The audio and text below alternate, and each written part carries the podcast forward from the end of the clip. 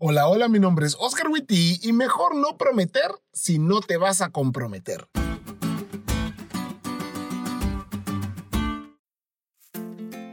¿Alguna vez has tomado una decisión basado en las emociones? Probablemente movido por tus amigos o por la gente que te rodea. Una vez a mí me pasó. Todos mis amigos dijeron que iban a ir a comer hamburguesas. Sin embargo, el lugar donde querían comer era uno de esos lugares de dudosa procedencia. Pero como todos fueron, a pesar de mis dudas sobre esas hamburguesas, yo también fui. Y pues, solo diré que no fue la mejor de las ideas. Bueno, algo así le sucedió a Ananías y a Zafira. Ellos eran un matrimonio cristiano que se unió a la iglesia en el boom de la iglesia. Y vos me preguntarás, ¿cuál boom, pastor? Lucas cuenta en el libro de los Hechos que la multitud de los que habían creído era de un corazón y un pensamiento, y ninguno decía ser suyo nada de lo que poseía, sino que tenían todas las cosas en común.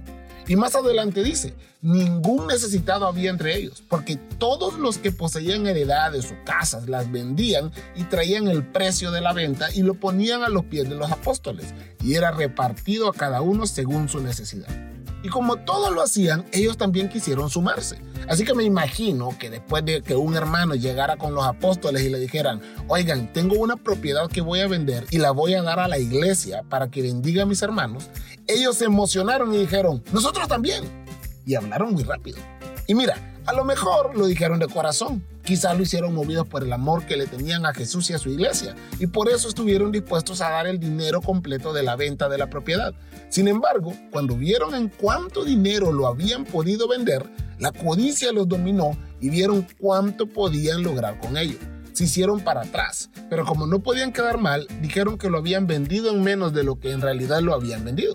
Y ese fue su error. No nos equivoquemos. El pecado no fue que solo dieron una parte y Dios lo quería todo. Dios no quiere nuestro dinero.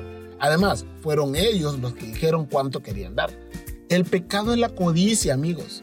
Ese amor al dinero al punto de mentirle a Dios, como si pudiéramos. Por eso ten cuidado con la codicia. No le des ni la más mínima cabida porque puede orillarte a cometer graves errores, incluso errores en los cuales tu Dios pase a segundo plano.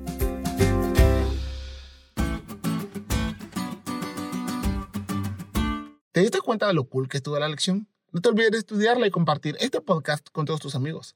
Es todo por hoy, pero mañana tendremos otra oportunidad de estudiar juntos.